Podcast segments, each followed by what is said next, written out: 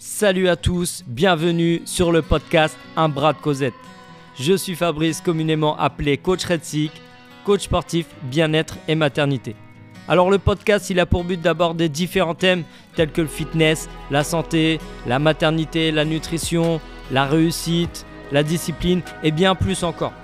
Mais avec ce podcast, tu vas développer ton potentiel santé, physique et mental. Seul ou sous format d'interview, on va partager multiples expériences et cela va te permettre d'avoir le plus pertinent pour t'aider à devenir meilleur chaque jour. Salut à tous, bienvenue pour ce nouvel épisode spécial foire aux questions. Mais avant de commencer ce nouveau podcast, je tenais vraiment à vous remercier par rapport à vos retours très positifs sur le premier podcast celui où j'avais euh, parlé euh, de mon premier marathon que je souhaitais faire mais que je n'ai pas pu faire. Donc n'hésitez pas pour ceux qui ne l'ont pas encore écouté euh, d'aller l'écouter et puis me donner un peu vos avis, vos retours. En tout cas, merci pour ceux qui l'ont fait, pour vos écoutes et puis aussi pour vos 5 étoiles, vos commentaires car c'est... énormément important. Ça me permet tout simplement de faire progresser le podcast par rapport à l'algorithme et puis aussi de me donner la force et de me donner envie euh, de continuer et de vous proposer un contenu de qualité pertinent qui peut vous aider dans la vie de tous les jours et puis aussi euh, sur le plan de l'entraînement, de la nutrition, de la maternité, en tout cas euh, tout ce qui touche au sport et puis à la motivation. Je tenais à vous parler aussi de la nouveauté que j'ai mis en place, la newsletter. N'hésitez pas à vous abonner. Vous aurez dans cette newsletter des contenus exclusive concernant l'entraînement, mais aussi euh, la nutrition, la maternité. On parle à musculation, running, euh, prépa physique. Donc voilà, n'hésitez pas à vous abonner, c'est totalement gratuit. Et euh, cette newsletter vous permettra bah, d'être meilleur qu'hier, d'avoir des clés que vous n'avez pas forcément connaissance. Donc c'est important de saisir cette opportunité, d'avoir une fois par mois une newsletter utile, importante, qui sera applicable dans la vie de tous les jours. Pour vous abonner, hein, vous pouvez aller sur Instagram, dans ma bio, vous aurez le lien pour vous abonner à cette newsletter, mais aussi pour ceux qui sont abonnés euh, sur ma page Facebook Coach Redsick. Ceci étant dit, aujourd'hui, nouvel épisode spécial foire aux questions. Donc j'avais laissé sur Instagram la possibilité deux fois, il me semble, de me laisser quelques questions que j'aborderai dans un futur podcast. Donc merci à ceux qui ont participé et qui ont laissé des questions. Et j'en ai choisi trois car il y avait trois questions vraiment très pertinentes et il me semble que ce sont des questions euh, qui touchent énormément de monde. Beaucoup vont se reconnaître dedans, donc c'est intéressant euh, de les traiter car ça va toucher un maximum de personnes. On attaque la FAQ, vamos. Alors première question, comment réconcilier reprise et gestion de la fatigue? Alors merci pour ta question car elle est très intéressante et je pense qu'il y a énormément de personnes dans ton cas qui sont pas mal fatigués dans cette société aujourd'hui et pour diverses raisons et qui souhaiteraient reprendre le sport mais qui se sentent pas suffisamment en forme pour reprendre ou euh, qui n'arrivent pas tout simplement à se dégager du temps libre ou même parfois les deux, très fatigués et très overbookés. Il faut se mettre dans le contexte déjà dans quel état de fatigue tu es? Est-ce que c'est une fatigue permanente, c'est-à-dire du matin au soir, 24 sur 24, 7 jours sur 7, ou euh, tu es uniquement fatigué en fin de journée? Ça, c'est la première des choses car cela euh, va te permettre d'avoir une idée sur la fatigue. Généralement, en fin de journée, ça me semble logique, après une journée de travail, si le travail demande une grosse dépense énergétique, si tu as une famille, forcément, la fin de journée est compliquée, tu as cumulé pas mal de choses. Pour les personnes qui sont fatiguées H24, cela peut venir de plusieurs choses. C'est ultra important de comprendre la cause pour mettre des actions en place. Alors pour vous qui êtes dans une fatigue intense tout au long de la journée. Cela peut être dû déjà à l'alimentation qui est euh, non adaptée à votre journée. Alors je m'explique, si vous vous sous-alimentez, votre corps manquera d'énergie pour tenir vos journées. Avoir un apport calorique suffisant en cohérence avec vos dépenses caloriques, ça me semble indispensable. Si tu n'as pas d'essence dans ta voiture, elle n'avancera pas. Ensuite, la fatigue peut être liée aussi à ton système endocrinien, donc ça concerne le système hormonal, et plus précisément la thyroïde. Alors la fatigue, c'est l'un des symptômes de l'hypothyroïdie et euh, certaines personnes ne savent pas euh, qu'ils ont un dérèglement hormonal. Alors si vous avez aussi euh, la peau sèche, froid très souvent au niveau des mains, des pieds, des insomnies récurrentes, un rythme cardiaque bas, bah, il se peut que vous avez une thyroïde dysfonctionnelle.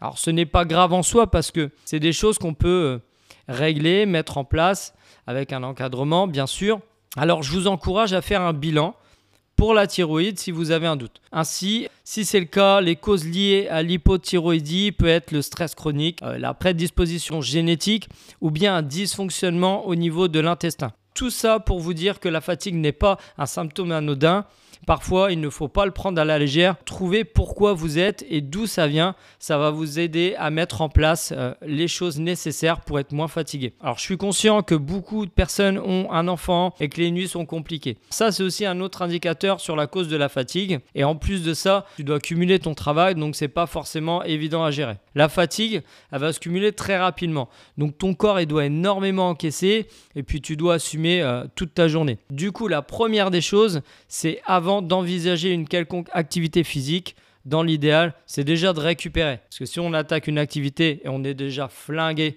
physiquement et mentalement, ça va être très compliqué. L'activité va pas forcément vous faire du bien. Du coup, le sommeil doit être déjà de meilleure qualité.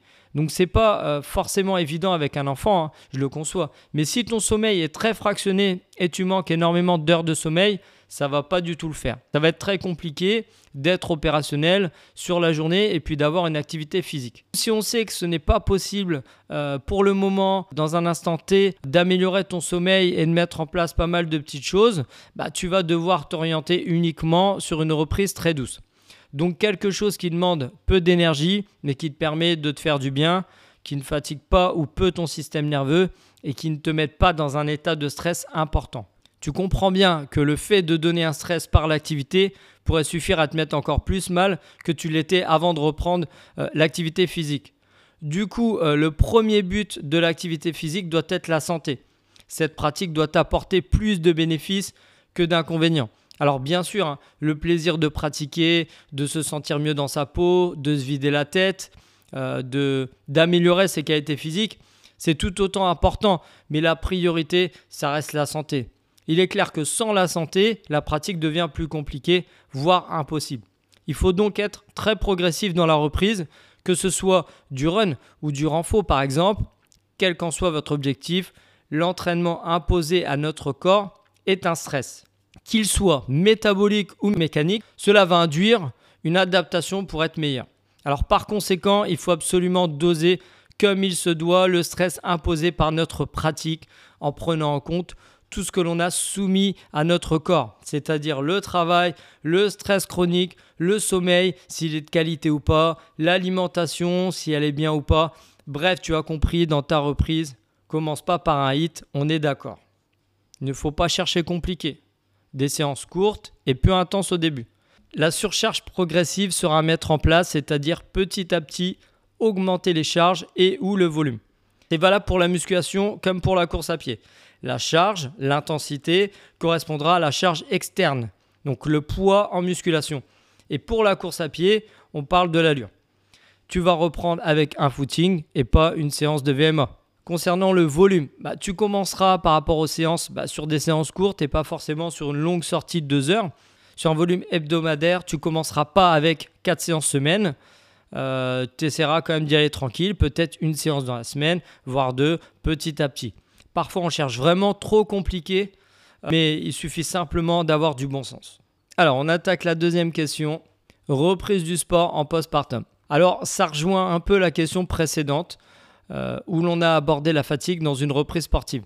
Alors, la fatigue, ça touche toutes les femmes ensuite de couche, hein, même pendant la grossesse. Et clairement, la grossesse et l'accouchement vont épuiser la maman. En sortie de maternité, on partira pour le début d'une longue aventure, celui d'être maman. Alors malheureusement, on ne va pas récupérer la dette de sommeil et d'épuisement que la grossesse a engendré pendant ces 9 mois, en tout cas pas tout de suite. Comme la question précédente, il sera logique euh, de reprendre le sport progressivement. Mais dans le cadre de la maternité, la reprise toutefois est un peu différente et au début, elle doit être très progressive. Alors j'en ai parlé brièvement dans un de mes derniers réels sur Insta, mais on va approfondir un petit peu. Alors il faut savoir qu'il est conseillé de reprendre le sport deux mois en postpartum si la rééducation périnéale a été faite et si la sage-femme donne son feu vert. Le périnée a une certaine fragilité, plus ou moins importante suivant le déroulement de la grossesse. Alors si tu n'as pas tenu compte de ta posture au quotidien, c'est-à-dire euh, que tu as mis des pressions intra-abdominales de manière récurrente, en étant mal assis, euh, en étant courbé dans le fond de ton canapé, euh, lorsque tu allais aux toilettes, tu poussais en étant lordosé, c'est-à-dire en étant cambré au niveau des lombaires. Si tu te levais de ton lit et t'engageais tes abdos par exemple, bah, tu favorisais les pressions intra-abdominales. Ces pressions seront orientées vers l'avant et vers le plancher pelvien. Par conséquent, le périnée a supporté pas mal de contraintes. Je vous ai parlé de ça pour que vous compreniez que euh, la reprise du sport doit être adaptée autour du périnée dans les premières semaines, même dans les premiers mois en postpartum. Alors quand la maman sort de la maternité, il n'y a pas de répit, son premier job c'est de s'occuper de son enfant. Alors il y a pas mal de médecins qui préconisent de ne rien faire pendant les six semaines, mais on le sait tous, quand on rentre avec son petit bébé, on doit s'en occuper, c'est logique. Du coup, la maman, elle va devoir faire beaucoup d'efforts physiques malgré le repos qui est attendu. Elle va être amenée à le porter, à le déplacer et à faire des tâches quotidiennes. Alors, il y a une certaine incohérence entre le fait de demander à la maman de se reposer et de ne pas reprendre une activité physique, bien qu'elle devra être active dès le retour à la maison. Alors après, ces recommandations permettent au moins d'éviter que certaines se lancent dans une activité trop tôt. Mais cependant, le repos total n'est pas tout à fait ce qui est de mieux pour récupérer en postnatalité. Alors je vous explique ce qu'il faut mettre en place. Pendant six semaines qui précèdent l'accouchement, le corps est malléable. Toutes les modifications, que ce soit hormonales, digestives, mécaniques, ostéoligamentaires, psychologiques, physiques, doivent retrouver leur place et leur fonction. Les premières sont donc très importantes car c'est pendant cette période que tout va se remettre en place dans votre corps et redevenir comme avant. Donc je vais vous donner plusieurs clés pour reprendre une activité physique adaptée et efficace à la récupération. La première des choses qui est importante en postpartum, ça passe par la respiration. Alors dès le retour à la maison, il faut avoir une respiration abdominale. Ça fait partie des basiques. Travailler sa respiration en engageant le périnée de manière volontaire de temps en temps avant l'expiration. Alors la contraction, elle doit être uniquement courte. Hein. C'est juste avant l'expiration en tant que starter. La respiration abdo va te permettre de te masser au niveau des viscères. Même avec une césarienne, la respiration amènera un massage de la cicatrice et facilitera la récupération. Ensuite, il va falloir incorporer la FIT, donc c'est la fausse inspiration thoracique.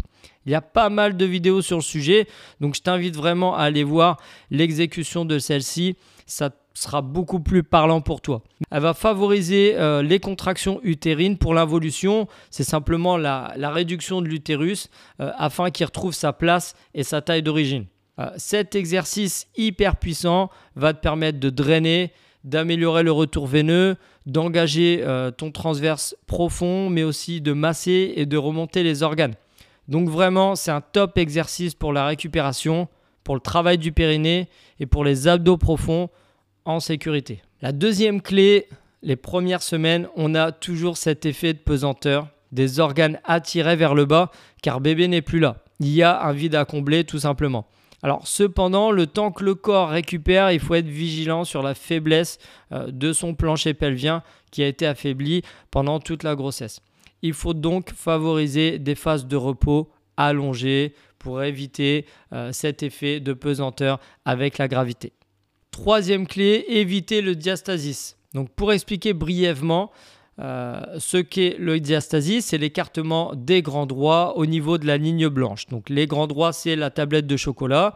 Et pendant la grossesse, bah, les abdos, la tablette de chocolat prend énormément en longueur.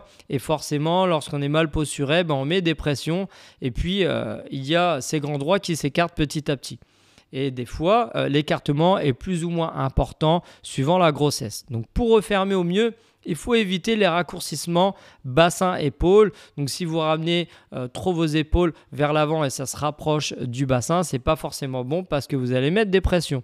Pareil, un sommet du crâne avec le pubis. Essayez d'avoir tout simplement votre sommet du crâne le plus éloigné possible de votre pubis.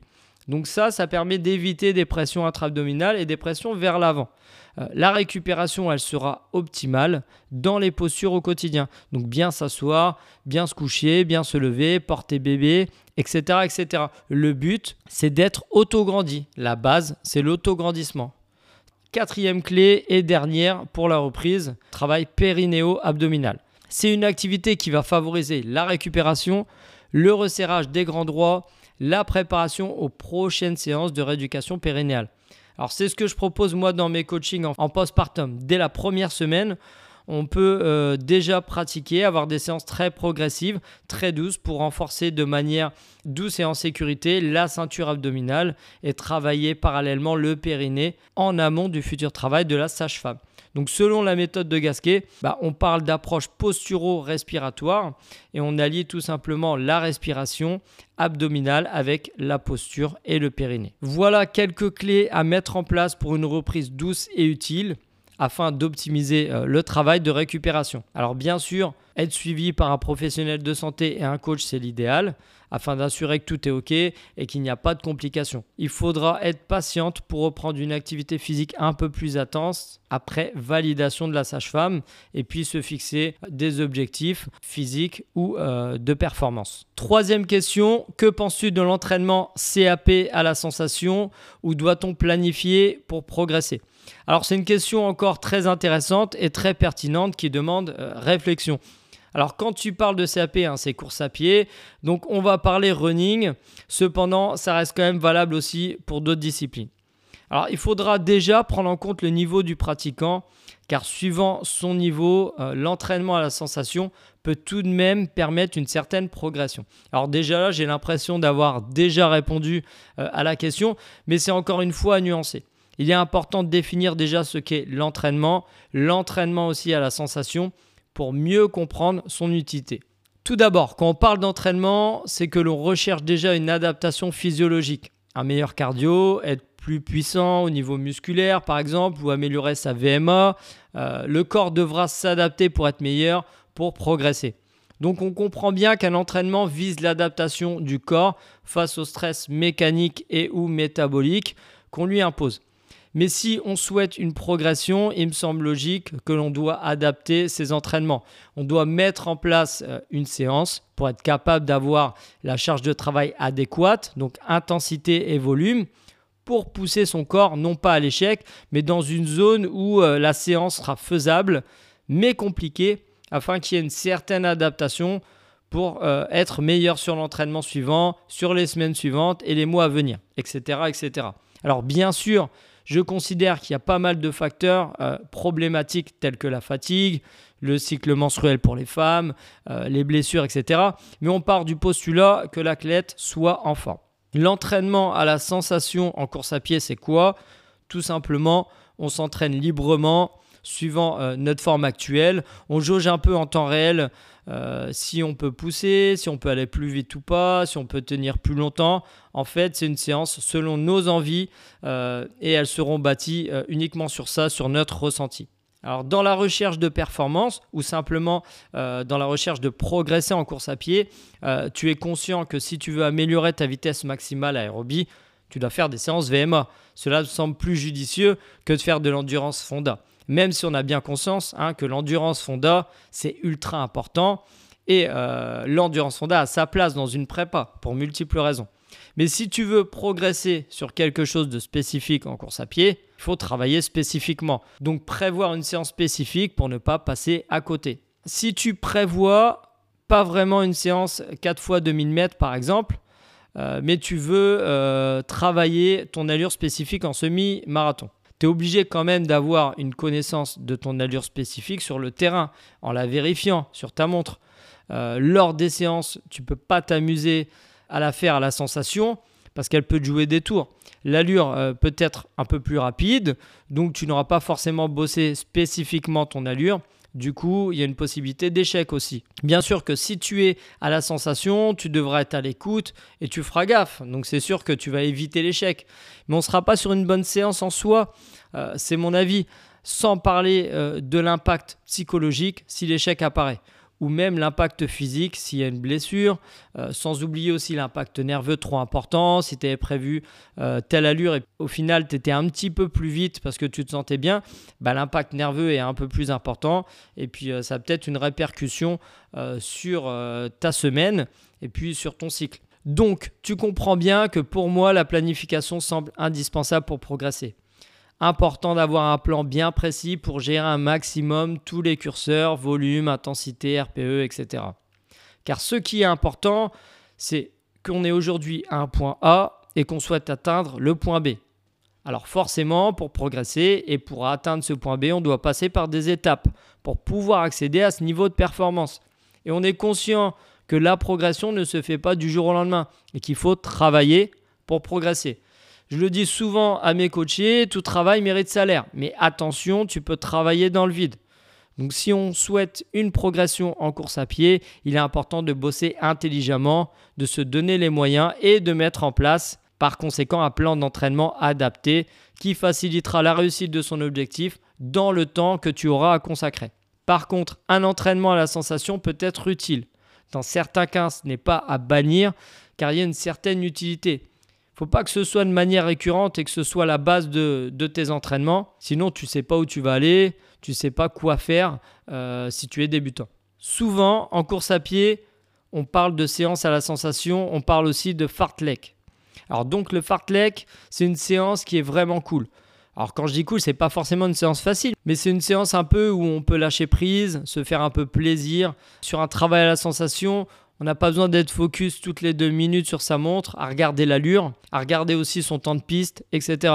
Alors on prépare pas la séance et on la fera au ressenti. C'est une séance vraiment plaisir qui permettra déjà aux débutants initiés c'est pas les débutants débutants, des gens qui ont déjà couru un petit peu, d'acquérir une base tranquillement.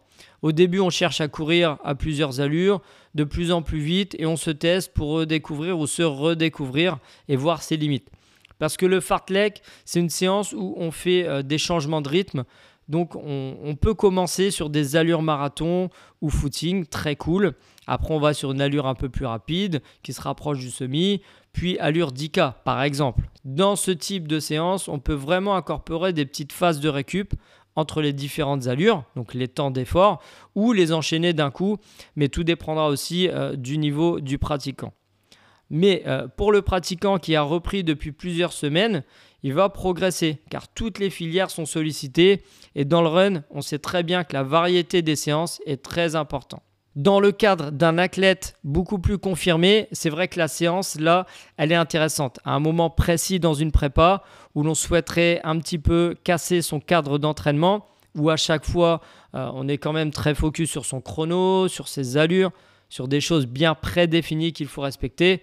Là, ça permet vraiment un petit peu de lâcher prise, de faire à la sensation. Alors après une reprise de blessure, euh, la séance à la sensation et le fartlek, c'est aussi intéressant, ça permet de jauger où on en est puis de voir si on se sent bien euh, sur les différentes allures, euh, sur des allures un peu plus rapides, un peu plus lentes.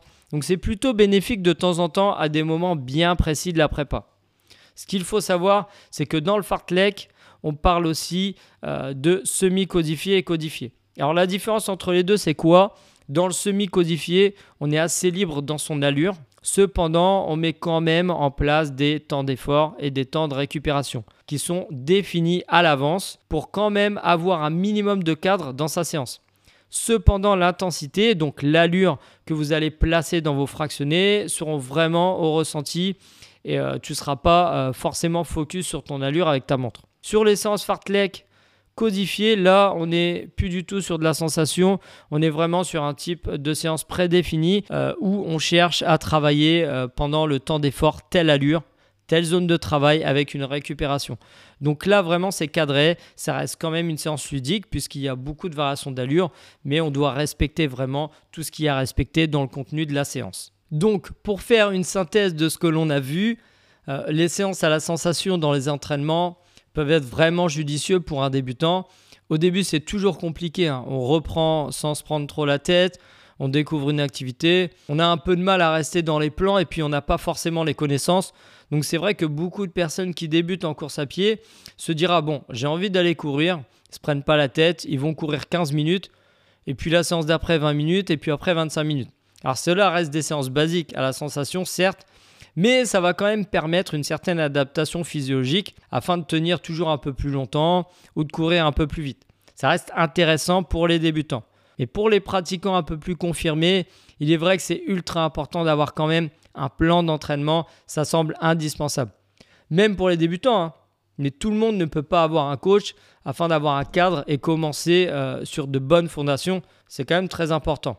Mais après, lorsque l'on veut chercher à vraiment progresser, Savoir où l'on va, ça me semble indispensable. Cela fait partie des basiques pour une meilleure progression. Pour les confirmer, la séance fartlek libre peut vraiment faire du bien pour couper un petit peu avec les entraînements qu'on a l'habitude de faire, une séance ludique sans se prendre la tête. Après, le fartlek semi-codifié permet d'avoir un minimum de cadre sans pour autant se sentir dans une prépa spécifique. On est dans du ressenti, ça peut faire du bien tout en étant un minimum dans une ligne conductrice de sa planification. Cela permet aussi de vous rendre un peu compte où vous en êtes. Pour conclure, L'entraînement à la sensation en course à pied peut être intéressant de manière occasionnelle à un moment bien précis ayant un but bien précis, mais il faut quand même avoir toujours une planification pour faciliter, améliorer, favoriser une progression plus efficace, être plus efficient possible en temps et en énergie et éviter le risque de blessure. Il faut vraiment optimiser ses entraînements par rapport au nombre de séances que l'on a à consacrer à la pratique. Une personne pourrait travailler à la sensation 4 fois par semaine, alors que la même personne qui prépare son plan d'entraînement réfléchit vraiment sur l'intérêt de ses séances, comment les placer et pourrait s'entraîner que trois fois et progresser plus vite, non? La planification pour progresser va donner une optimisation du temps, une séance plus qualitative qui veut dire un volume et une intensité maîtrisée et qui veut dire aussi un risque de blessure moins important. J'espère que cette petite foire aux questions vous a plu et j'espère aussi avoir répondu à vos interrogations. Prenez cela vraiment comme des conseils qui ont fonctionné pour moi ou des coachés et prenez ce qui est bon pour vous tout simplement. N'hésitez pas à m'envoyer en message privé sur Insta toutes vos questions et j'essaierai d'y répondre sur une prochaine FAQ. Merci à vous d'avoir écouté ce podcast jusqu'au bout. Je vous invite à me laisser un 5 étoiles si vous ne l'avez pas déjà fait, mais aussi un avis sur Apple Podcast. Ça fait énormément plaisir d'avoir de retours et ça peut énormément faire progresser le podcast. Sur ce, je vous dis à très vite pour un nouvel épisode et prenez soin de vous.